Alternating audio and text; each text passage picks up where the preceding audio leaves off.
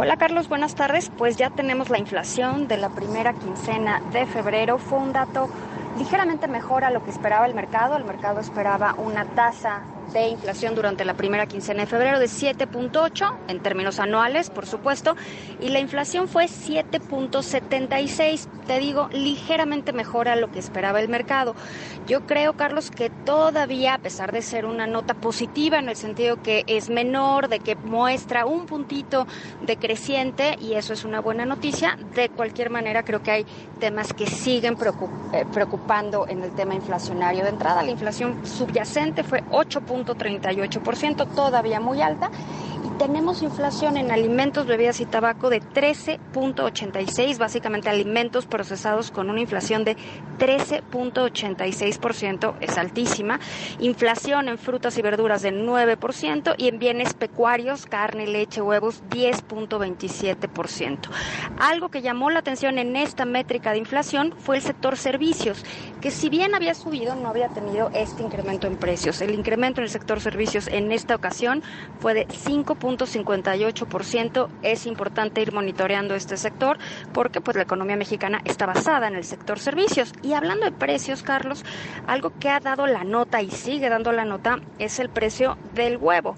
De acuerdo con la información que presentó hoy el INEGI, el precio del huevo se incrementó 6.2%, 6.20% en la quincena, es decir, en solo 15 días el precio del huevo subió 6.20% y si hacemos la comparación anual subió 34%. Es un incremento altísimo, un incremento importantísimo en el precio del huevo.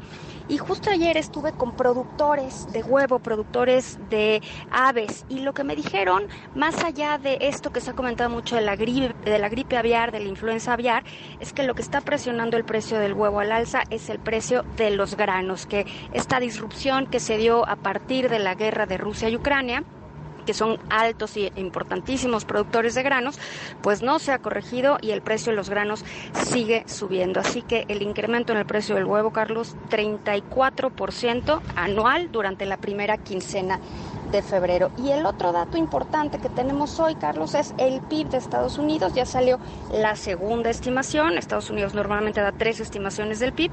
Ya tenemos la segunda del PIB de Estados Unidos durante el cuarto trimestre de 2022. El crecimiento de la economía fue de 0.9% en su comparación anual.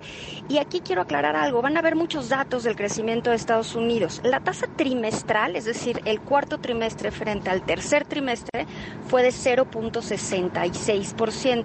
Si comparamos el crecimiento de, este, de ese trimestre, cuarto trimestre de 2022, contra el cuarto trimestre de 2021, el crecimiento es 0.9%. Estados Unidos publica su información distinto, publica una tasa anualizada.